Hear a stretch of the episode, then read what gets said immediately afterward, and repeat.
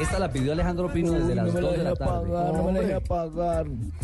Pino, ¿por qué Bob Marley, hombre? Hombre, punto uno porque hoy estaría cumpliendo 68 años y porque es tal vez uno de los hinchas más famosos en la historia del fútbol. Bob Marley son famosas sus fotos jugando fútbol en sus conciertos. Jugaba fútbol, amaba el fútbol. ¿Cómo y- así? ¿En los conciertos? Sí, claro, jugaban pedía fútbol? la pelota y se ponía a hacer 21.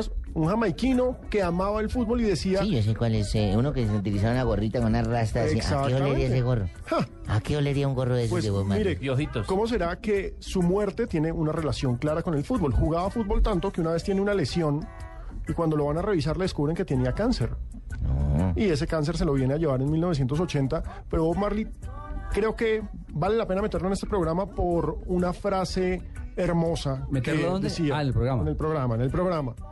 Y es, cuando juego fútbol, el mundo desaparece, porque el fútbol es libertad. Fútbol is freedom. Fue Bonita su frase, una frase muy linda que vale la pena recordar hoy, porque estamos viendo cuatro o cinco partidos al mismo tiempo, y eso es lo lindo. ¿Me repite la frase, Pinito, por favor? Fútbol es libertad. Fútbol es libertad.